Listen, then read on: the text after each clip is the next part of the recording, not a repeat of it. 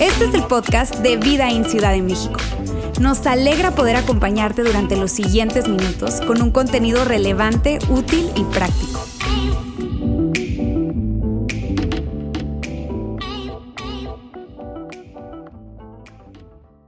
Muy buenas tardes, qué bueno que están conectados con nosotros el día de hoy. Para quienes no me conocen, mi nombre es Lauro de la Garza, formo parte del staff en Vidaín y tengo el privilegio de ser el director multicampus de los ambientes de familia todo lo que ocurre con los niños pequeños, adolescentes, hasta universitarios. Tengo el privilegio de estar dirigiendo ese ambiente y hoy estoy muy contento y emocionado porque me acompaña mi amigo Carlos Ordóñez. ¿Cómo estás, Carlos? Muy bien, Laura, muy contento de estar aquí. Gracias, gracias, por acompañarnos. Miren, Carlos es una persona a quien yo admiro muchísimo, respeto, quiero mucho, es un, es un, es un gran amigo y, la verdad es que eh, tuve el privilegio de conocerte ya hace algunos años y estuvimos en un grupo de vida juntos, ¿no es cierto? Así es, sí. Formamos parte de ese grupo de vida y, y bueno, Carlos y su esposa, Diana, son parte de nuestra iglesia y asisten aquí juntamente con su hija pequeña Victoria y con Matías, que acaba de cumplir un año. Un añito, ¿verdad? Sí, sí, sí. Y, bueno, mira, te decía, eh, Carlos es alguien a quien yo admiro y respeto mucho por la pasión que nos une. Tú y yo nos podemos poner a platicar de, todo este tema de las nuevas generaciones y todo eso, algo que nos podemos pasar horas hablando porque lo disfrutamos. Y Carlos, de verdad que yo estoy muy contento de que estés acompañándonos hoy porque eres una persona que, que definitivamente agrega valor y esa pasión que tienes por la siguiente generación es algo que yo, que yo eh, eh, admiro y respeto mucho. Cuéntanos un poquito qué es, qué es lo que haces. Gracias, Lauro. Pues, primero que nada, Carlos Ordóñez es mi nombre. Y tengo ya aproximadamente 20 años trabajando en pues, el ambiente educativo, en diferentes roles, desde admisiones en algún momento, pasando por liderazgo, grupos de liderazgo, consejería, y ahora eh, pues tengo el honor de, de colaborar en la Dirección de Salud y Bienestar de una institución educativa de educación superior, media superior y superior aquí en el país. Y bueno, a lo largo de mi carrera he tenido la, oportunidad de estar colaborando en diferentes instituciones y en diferentes países. Entonces ahora pues ya tengo tres años de vuelta en México. Buenísimo, buenísimo. Gracias por estar aquí, Carlos. Y, y, que vienes hoy, más que representando alguna institución, vienes a título personal, ¿no es cierto? Correcto. Sí, eso es algo que, que pues me parece muy, muy lindo porque puedo compartir desde la fe y no tener que tener una postura institucional o representar a ninguna institución, sino simplemente compartir de estos temas que nos apasionan, que nos interesan tanto y pues cómo se relacionan con la fe, ¿verdad? Muy bien. Pues Carlos, mira, estamos entrando a, allá al tema, a la entrevista. Estamos en medio de una serie que hemos titulado Madurez Artificial. Eh, el nombre en sí eh, parece como conflictivo, puede, puede sonar extraño, pero tiene que ver con, esta idea de que, de que hoy estamos viviendo eh, algunas cosas particulares que, nos, nos, definen o, impulsan a esta madurez artificial, que tiene que ver con una sobreexposición de estas nuevas generaciones, una sobreexposición a información antes de tiempo antes de lo que necesiten. Es un bombardeo impresionante. Vivimos en la era de la información. y, y, bueno, toda esta sobreexposición ha provocado que haya una subexposición también a experiencias de vida y a relaciones significativas que hacen que se forme ese, ese, carácter, ese desarrollo socioemocional. Eh, los, los, estudiosos se han dado cuenta que, que, bueno, la gente y los chavos, los adolescentes hoy están muy desarrollados biológicamente, intelectualmente, estarás de acuerdo conmigo en que no nos necesitan para obtener información, pero sí nos necesitan para interpretar y darle contexto a esa información. Y se están dando cuenta que hay una, una carencia en esas habilidades socioemocionales y eso está provocando pues un efecto bastante, bastante grande. Ahora yo quisiera que nos compartieras un poquito cómo, cómo has visto presente esta realidad de la madurez artificial desde tu punto de vista. Pues mira, lo estamos viendo a nivel internacional, lo que nos dicen las investigaciones es que la parte socioemocional o de inteligencia emocional y la parte de salud mental, pues hay un incremento en los casos que se ven de depresión, de ansiedad, hasta de suicidio en los casos más graves. ¿no? Entonces es importante entender que no estamos hablando de que todos en esta generación están padeciendo esto. Correcto. Pero sí hay un incremento estadísticamente hablando de estos casos. Entonces es muy importante que trabajemos sobre esta parte de la cuestión emocional. Tú ahorita lo mencionabas muy bien, vivimos en la era de la información. Pero la era de la información, desgraciadamente, también nos ha traído la era de la incomunicación. A pesar de que tenemos más maneras de estar conectados y de comunicarnos con la gente, tenemos más información, pero mucha menos comunicación. Entonces, esto es un Ya. problema, sin duda. Ya. Y, y, y platicábamos este, atrás de cámaras que tú has estado viendo una cierta, eh, le llamabas tú fragilidad emocional y hablabas de, de, de como de ejercitar los músculos. Há- Háblanos un poquito acerca de eso. Sí, pues este ejemplo que te mencionaba es, ponía siempre el símil de- del, del- del gimnasio, ¿no? De Cuando uno va al gimnasio a ejercitarse, a hacer pesas, y pues va desarrollando sus músculos poco a poco, ¿no? En la parte socioemocional o emocional, pues tenemos que desarrollar los músculos a lo largo de nuestra vida, desde que somos niños, Correcto. vamos desarrollando esos músculos, vamos al este gimnasio de, de las emociones, para irnos desarrollando poco a poco. Y pues conforme a las cargas que nos pueden dar nuestros papás, dependiendo de nuestra etapa de vida, pues vamos desarrollándonos. Sin embargo, si no llegamos a tener esa exposición a estas experiencias, a estas, pues incluso hasta problemas, dificultades de la vida, nuestros músculos emocionales van a estar muy débiles, vamos a ser muy frágiles. Están atrofiados de alguna Están manera, ¿no? atrofiados, sí. Y, y- y bueno, eh, así como cuando se nos rompe un brazo o algo- algún hueso, eh, somos inmovilizados. De la misma manera, cuando estamos inmovilizados, el músculo se, se atrofia, pierde fuerza y, y- y entonces de alguna manera socioemocionalmente hablamos, hablando, eso es lo que estamos viendo, ¿no? Sí, hace un par de años leí un artículo de un, de un psicólogo que escribe en un periódico que le llamaba a la generación, de generación trofeo, y luego le ponía de cristal. Precisamente porque son generaciones que, pues no es culpa de ellas, de las generaciones, sino mucho de los papás, ¿no? Correcto. Que le estamos dando los, y lo hablaba también eh, Roberto, lo hablaba Ale, ¿no? Les damos eh, premios o les damos así como que muchas porras muy fácilmente a los niños hoy en día. Entonces, pues como que por cualquier cosita ya los estamos felicitando y se vuelven, pues de nuevo, estos trofeos muy frágiles, esos trofeos de cristal Mm. que con cualquier cosita... rescatamos demasiado pronto. eh, pudiera ser ah, una, una, este, una verdad. Ahora, eh, tú mencionas algo. Los papás tenemos una gran responsabilidad. Sí. Los padres somos, somos eh, responsables de lo que está ocurriendo en la vida de nuestros hijos y de llevarlos al gimnasio, a ese gimnasio de las emociones o no llevarlos. Nosotros tenemos una, una, gran peso de responsabilidad. Sí, de nosotros depende la clase de adultos que vamos a tener el día de mañana, ¿no? Y aquí me gustaría mencionar una, una frase que me encanta, que la leí en un libro que se llama La Revolución del Sentido, de Freddy Kaufman. Y esta frase dice, no podemos detener las olas del mar, pero podemos aprender a surfearlas. Entonces, como papá, creo que es fundamental que aprendamos a surfear las olas con nuestros hijos. No hacer papás, como yo les llamo este término que inventé de, de papás rompeolas. No seamos papás rompeolas, porque si nos volvemos ese tipo de papás, vamos a estar haciendo lo que dice Tim Elmore, ¿no? Vamos a estar preparando el camino para los hijos en lugar de los hijos para el camino. Correcto. Aquí hay que ayudar a los hijos, acompañarlos para desarrollar las competencias necesarias para surfear esas olas juntos. juntos. Y fíjate qué importante, es- esa frase se me hace muy poderosa. No podemos evitar las olas, pero sí podemos ayudarlos para surfear esas, esas olas juntos, eh, e- esas, esas dificultades, porque el mundo está lleno de problemas y, y la realidad es que nosotros queremos evitarles eso, les evitamos el fracaso, les evitamos que se caigan, sobreprotegemos a nuestros hijos y lo que está provocando en ellos sin quererlo, porque no, no, no, lo hemos pretendido, no hemos querido llegar a eso, pero estamos provocando una fragilidad Sí. sin proponérnoslo, ¿no? Sí, sin duda. Y, y esto pues lo vemos reflejado en diferentes aspectos, ¿no? Em, la persona cuando tiene una relación, a lo mejor es una relación amorosa que terminó o algo, pues no tiene la, la fortaleza emocional como para salir adelante. Y aparte, si volvemos al punto anterior de la comunicación, si no tienes una buena comunicación con personas significativas, con, con role models, con personas que puedas seguir, pues eso también se vuelve un problema. Las investigaciones nos dicen a nivel internacional que los jóvenes le hacen más caso a otros jóvenes, a sus amigos, a sus peers, Sí. a sus pares, que a los especialistas o a los papás. Ya. Entonces es muy importante mantener esto en mente porque esa frase que nos decían desde jovencitos, ¿no? Nuestros papás, abuelos, de que, oye, cuidado con quién te juntas, ¿no? Así es. Por lo que la misma Biblia nos dice, ¿no? Las, las malas compañías corrompen el buen carácter, las buenas costumbres. Así es. Eso viene en la Biblia. Y, y esto de las olas también, si lo vemos en el pasaje de Jesús donde habla, en este mundo vamos a tener tribulaciones, vamos a tener problemas. Pero hey, no, no se esperen, aquí Confíen. estoy, confíen en mí, yo he vencido a la muerte, ¿no? Así es, yo Y, es importante reconocer y acordarnos de que ese que vive en nosotros es más grande que el que está allá afuera en el mundo. Sí, sí, sí. Carlos, ahora, eh, muy interesante eso que estás mencionando. Nosotros como papás, de alguna manera, eh, es- hemos, hemos sido personas que hemos fomentado esta fragilidad. Algo que mencionabas y que me pareció muy interesante también.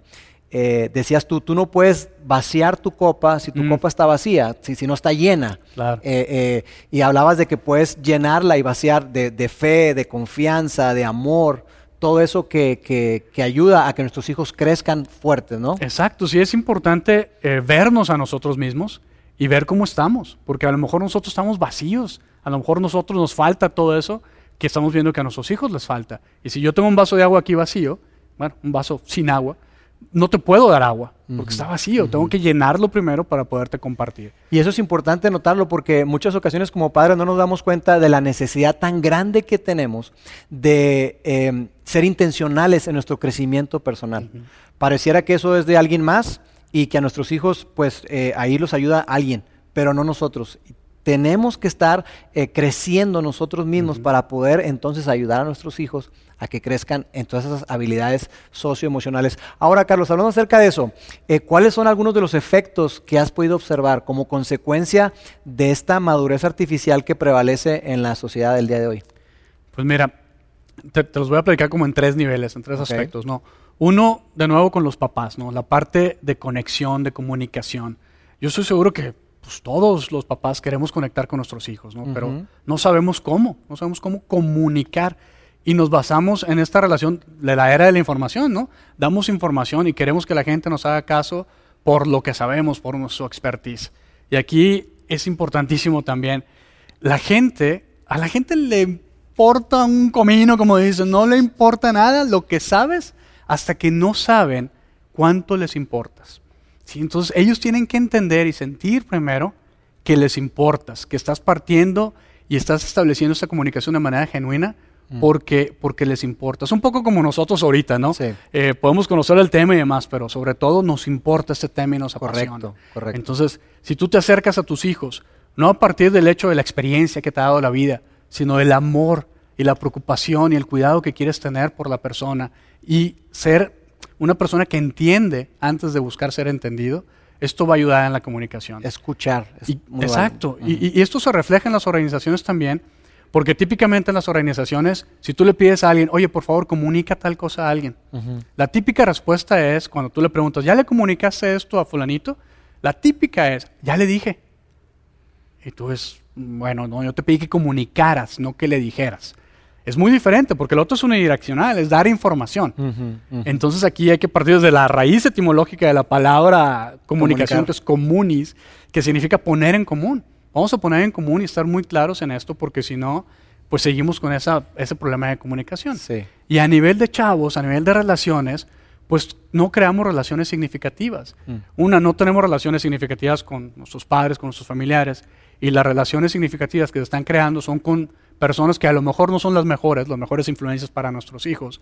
Pues ahí se vuelve algo de que, oye, si el otro no me está comunicando que le importo genuinamente y este amigo, pues aparentemente sí, aunque no sea muy buena influencia, pues lo voy a escuchar a él.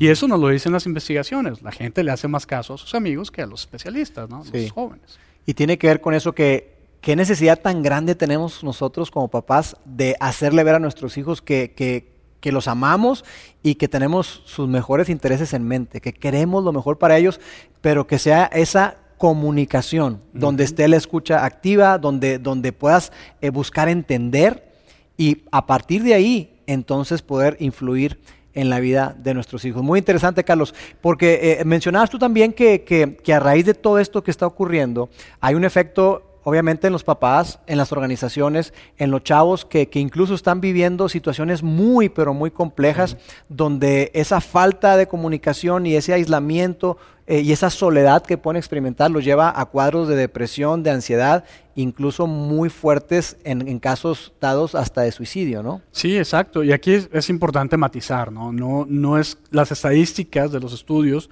pues son eso, son datos estadísticos. No quiere decir que a todas las personas de estas generaciones les estamos poniendo esta etiqueta de que todos son así. Correcto. No, pero lo que sí es importante rescatar de estas investigaciones es cosas que no debemos ignorar. O sea, las estadísticas nos muestran un aumento en estos índices. Y aunque son temas incómodos, todo lo que es hablar de depresión, de ansiedad, del suicidio, ni se diga, son de esos temas incómodos que tienen que hablarse. Y, y pues como sabes, esta semana, el jueves, fue el Día Mundial de Prevención de Suicidio. Así fue. Y aquí es muy importante y, y quiero recalcar este mensaje, ¿no? Porque probablemente muchos escuchamos en estos días que el suicidio es prevenible. Y ciertamente el suicidio es prevenible, pero el que algo sea 100% prevenible no quiere decir que se puedan prevenir el 100% de los casos. A ver, otra vez repite eso. Que algo sea 100% prevenible no quiere decir que se puedan prevenir el 100% de los casos. Muy bien. Veamos el, el caso del coronavirus. Es prevenible y tenemos 6 millones de infectados. Los accidentes viales son prevenibles y sin embargo hay accidentes todos los días. Entonces es muy importante que entendamos esto, sobre todo en este tema del suicidio, porque si alguien ha perdido algún ser querido a causa de esto, puede sentirse muy culpable por escuchar que el suicidio es prevenible. ¿no? Porque puede decir, ah, no hice lo suficiente para prevenir esto. No, tranquilos, en serio, no es, no es así. No, el, el que sea 100% prevenible no significa que el 100% de los casos se previenen. Hay que hacerlo mejor, el mejor esfuerzo, el mejor trabajo que podamos hacer. Y para eso se crea toda una comunidad, toda una red de apoyo, Correcto. para que podamos vigilar entre todos y apoyarnos entre todos. Y esto que está mencionando, Carlos, es sumamente importante porque seguramente eh, la, la gente que nos está viendo puede tener a alguien cercano o ha escuchado de alguien que ha vivido justamente eso. Sí. Que, que- que escuchan, oye, el suicidio es prevenible y dicen, ¿qué dejé de hacer? Fallé. Y cargan con esa culpabilidad por muchísimo tiempo que incluso los deja atorados y no les, no les deja avanzar. Y sabemos de casos de personas que, que, bueno, tienen más hijos, pero están tan atorados en eso que su relación con, con- con sus hijos que quedan se ve muy, pero muy afectada. Este, y, y bueno, Carlos, hablando acerca de, de- de este tema, de suicidio, que es un tema, como tú mencionabas, incómodo, difícil, pero no por eso lo vamos a dejar de mencionar y que es muy relevante para todos nosotros. Incluso esta semana eh, nos, nos, nos topamos con dos casos, ¿no? Por un lado, un artista eh, de, de aquí de, de México que se quitó la vida y por otro lado también de, de- de ese famoso TikTok que, que estuvo por ahí circulando al parecer y que incluso instituciones, las escuelas y todo estuvieron mandando, hey, cuidado, cuidado, cuidado. Eh, creo que es importante mencionar que, que es algo que está presente, pero que, que Dios tiene algo que decir con respecto a eso. Hay mucho que Dios tiene que decir porque tú y yo queremos que nuestros hijos sean felices, sean plenos, y eso mismo quiere Dios para nosotros. Exactamente. Y, y me encanta saber que, que mismo Jesús habló acerca de eso. Y hay un pasaje que voy a leer en una, en una de las biografías de Jesús. Ese amigo de Jesús llamado Juan, el apóstol Juan, escribió en Juan 10:10 y lo voy a leer. Dice así, el ladrón solamente viene para robar, matar y destruir. Jesús es quien está hablando. Dice, yo vine para que la gente tenga vida y la tenga en abundancia. Y me encanta saber eso, que Jesús vino con un propósito claro y definido. Y el propósito es que tú y yo tengamos vida, y no cualquier clase de vida, sino una vida abundante, una vida plena, una vida satisfactoria. Eso es lo que Dios quiere para cada persona. Dios está a favor de la vida. Sin duda, sin duda. Aquí yo creo que es muy importante que, que sepamos que si tenemos ese corazón afligido, que nos sentimos de, pues con mucha depresión, con mucha presión, con mucha ansiedad, con mucho estrés, Jesús habló de todo esto. O sea, en la Biblia hay muchos pasajes sobre todo esto. No es algo nuevo. Simplemente, de nuevo, es algo que a lo mejor nos es incómodo hablar, pero que tenemos que hablar. Tenemos que romper esos paradigmas que nos han impedido buscar ayuda. Por ejemplo, a nivel mundial, la estadística dice que el 75% de la gente no busca la ayuda de un psicólogo. Imagínate, el 75% de la gente. Entonces aquí tenemos que armar una red de apoyo, todo lo que le llamo yo un ecosistema, porque hablábamos de estos problemas de, de- de- de depresión, de ansiedad, de incluso casos de suicidio. Y el mismo Tim Herman lo menciona, ¿no? Cuando habla del término este de madurez artificial, habla de diferentes dimensiones. Sí. Entonces, estas dimensiones son las mismas que están presentes en la mayoría de los modelos de bienestar que hay en el mundo, ¿no? Ujú. Con a lo mejor un nombre diferente o algo así, pero ahí están de alguna manera incluidas. Sí. Entonces, ¿esto qué nos dice? Que tenemos que atacar, enfrentar esta problemática desde varios frentes, porque es algo multifactorial. Mm. Entonces, algo multifactorial se, at- se ataca, se enfrenta desde varios ángulos. Y esa era la pregunta que, que- que te quería hacer. Entonces, ¿qué se requiere para alcanzar la verdadera madurez? Bueno, sí, aquí es, es importante, no hay una fórmula mágica, ¿no? No es que, tómate esto y ya vas a ser maduro este, automáticamente, ¿no? Entonces aquí es muy importante que todos vayamos creciendo. Una- un, un pilar importantísimo es la parte espiritual. Esa es una de nuestras dimensiones como persona, ¿no? La parte espiritual. Entonces, a pesar de que no hay una fórmula mágica, hay, hay algo que me encanta porque no podemos dar una fórmula mágica de decir, tómate 10 gramos de esto, 5 de esto, 20 de esto. ¿sí? No es la receta mágica que te va a dar la madurez. Pero lo que sí podemos decir cuáles son los ingredientes. Correcto. Eso sí, los ingredientes están muy claramente identificados. La mezcla es personal. Tú decides cuánto le agregas de uno u otro, dependiendo de tu situación y de tus prioridades. Entonces, aquí algo muy importante que sí podemos hacer como comunidad es los mentores tener peer mentors o mentores de pareja, las buenas compañías de nuestros amigos, nosotros incluso como, como padres de familia, buscar esos mentores, buscar esos compañeros, esos amigos de los cuales podemos aprender. Y la iglesia, pues con los grupos pequeños y con todo lo que hacemos, es algo que puede ser un instrumento fundamental para incluso, me atrevo a decir, porque lo hemos visto, salvar vidas. Wow. Y, mira, Carlos, eso, eso es, es, tan, tan poderoso lo que están mencionando, porque no puedo dejar de conectarlo con lo que hacemos como iglesia.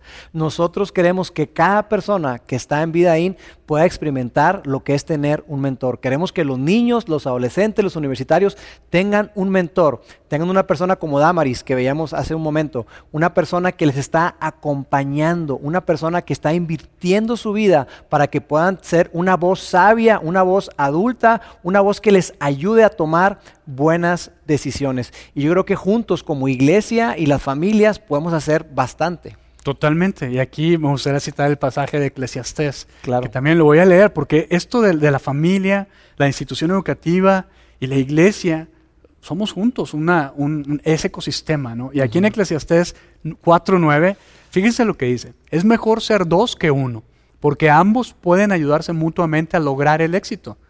Alguien que está solo puede ser atacado y vencido, pero si son dos, se ponen espalda con espalda y vencen. Mejor todavía si son tres, porque una cuerda triple no se corta fácilmente. Entonces, si desde las instituciones educativas estamos haciendo muchas cosas, la familia hace cosas y la iglesia hace cosas, nos vamos a volver esa cuerda triple que no se va a cortar fácilmente. Vamos a estar muy fuertes. Y es algo que lo que estamos haciendo y, y que como iglesia queremos fomentar, que decimos dos influencias combinadas tienen mucho mayor impacto que trabajando separadas. Y tú hablabas de, ahora de tres, ¿no? O sea, la iglesia, la familia e incluso las instituciones, las, las instituciones educativas, los organismos, trabajando juntos con una misma meta podemos alcanzar mucho más. Ahora estamos hablando del rol de la iglesia, ¿no? Y, y, vamos a meter ese componente. Y yo quisiera preguntarte, ¿cuál es el rol de la fe. Tú y yo somos personas de fe, personas que, que, bueno, la fe es una parte central en nuestra vida y probablemente haya gente acá que diga, mira, yo la verdad esto de la fe y esa cosa de Dios, nada que ver. Pero yo quisiera que, que las personas conocieran un poquito acerca de, de ese estudio que me contabas. Sí, este, Entonces, ¿cuál es el rol de la fe en esta madurez? Sí, eso me parece muy importante porque ya, ya no somos dos personas de fe hablando de esto y, y lo que la fe hace, ¿no? Sino hay estudios que demuestran que estos incidentes y problemas de salud mental y depresión, ansiedad, todo ese tipo de cosas, incluso suicidio, que se presentan, hay un estudio en Estados Unidos que hicieron a nivel nacional en el que se demuestra que la prevalencia de estas situaciones en escuelas y lo que le llaman allá los colleges, se, presenta en, un, en un, índice, un índice mucho menor en aquellas escuelas que tienen un corte religioso o de fe. Entonces, ese arnés emocional, ese arnés espiritual que les da la fe es muy importante. Porque esa cuerda de tres cordones de la cual nos agarramos, ese es el arnés espiritual que nos va a ayudar a salir adelante. Entonces, esto no es solo dos personas de fe hablándola y diciendo, oye, esto me ha ayudado, me ha servido. Hay estudios que demuestran que a pesar de que las olas siguen llegando, las podemos surfear de mejor manera juntos. Correcto. Correcto, y, es, y es, eso es importante notar, que no es que ya no vaya a venir esas olas, pueden seguir viniendo esas olas, incluso que sean más grandes, pero vas a estar anclado y no te vas a hundir porque tienes ese componente de la fe. Entonces la fe, amigos, es muy, pero muy importante debemos de tenerlo en cuenta cuando estamos hablando temas de, salud, cuando estamos hablando acerca de toda esta parte socioemocional, es importante que lo tengamos en cuenta. Ahora, eh, dos preguntas para terminar, Carlos. La primera, ¿qué le dirías a los papás? Los papás que hoy quizás se sienten desconectados de sus hijos, que no saben qué hacer, que, de alguna manera dicen, oye, me doy cuenta que yo estoy contribuyendo o he estado contribuyendo a la madurez artificial. ¿Qué pueden hacer los padres? ¿Qué le dirías a ellos? Pues de entrada darse cuenta que están a tiempo. Hoy están aquí, estamos vivos, estamos aquí juntos, entonces estamos a tiempo. De entrada no se culpen, es de aquí para adelante, ¿no? Y algo muy importante, eh, voy a citar una de las frases que dijo Fer hace ya varios meses en, una, en uno de los mensajes, que él nos dijo, la calidad de la relación que tengamos con nuestros hijos determinará el grado de influencia que tengamos sobre sus vidas. Entonces, eso es bien importante. Hay que empezar a trabajar, no importa en qué momento de la vida y de la relación de la persona, de nuestro hijo o hijo estemos, hay que empezar a trabajar ya, hoy mismo, ahorita, con esta relación, en esta relación. Si están chiquitos, pues a lo mejor decimos, ay, tenemos más tiempo, pues qué padre. Si están más grandes, no importa, estamos aquí, ahora es el momento. Podemos empezar a trabajar en esta relación que nos ayude a comunicarnos con ellos y poder crear esta situación, esta relación y este apoyo de espalda con espalda y estos cordones para poder salir adelante juntos, surfeando las olas juntos para desarrollar estas competencias que nos permitan ir pues afrontando las olas de la vida. Muy bien. Muy bien. Que sepamos que, que, podemos hacer algo y que pensemos en términos de influencia. Me gusta eso que decías, este, que Fer mencionaba, ¿no? La calidad de la relación con mis hijos va a determinar mi grado de influencia. Qué poderoso. ¿Y qué le dirías, Carlos, a los, a los chavos, a, los, a la gente que nos está viendo hoy, que, que, que, son millennials, centennial, todas estas nuevas generaciones? ¿Qué les dirías a ellos? Sí, pues a ellos y a todos nosotros también, ¿no? Porque ahorita todos estamos viviendo en esta etapa de, de, aislamiento. Y, y, mencionabas hace rato, ¿no? Hablabas de aislamiento y de soledad. Es importante entender la distinción entre aislamiento y soledad. El aislamiento es una cuestión física. Tú y yo estamos aquí aislados, un poco separados. Yo puedo agarrar mi silla, correrle y pegarme a ti, pero si me sigo sintiendo solo, el aislamiento es la, fácil, la, cosa fácil de resolver. Mm. La cosa que hay que resolver desde la manera más profunda es la parte de la soledad. Entonces, esto lo vamos a lograr a través de comunicación, de, realmente conectar y de decirle a la gente lo que les decía hace rato. O sea, no importa cuánto sepas, no importa cuánto te importo. Dime cuánto te importo para que yo tenga mayor y mejor disposición a escuchar lo que sabes. Correcto. Carlos, muchas gracias. Gracias por acompañarnos el día de hoy. Yo quiero decirle a la gente, mira, yo quiero invitarte a que tú puedas dar un paso. Que tú puedas dar un paso. Ese paso puede ser reconectarte con tus hijos y empezar hoy. No esperarte al día de mañana. Nunca, como decía Carlos, nunca es tarde para comenzar. Así que yo quiero invitarte a que tú puedas dar un paso. Quizá ese paso tiene que ver con, con eh, pedir ayuda Tan sencillo como eso, pedir ayuda. Así que por favor da un paso. Quizá ese paso signifique conectar a tus hijos con mentores. Tú dar un paso y estar con mentores, tener mentores de vida que hacen toda la diferencia.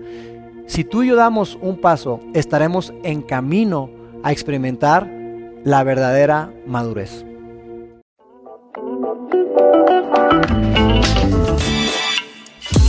Sigue conectado a los contenidos de Vida en Ciudad de México a través de nuestro sitio web y de las redes sociales. Muy pronto estaremos de vuelta con un nuevo episodio.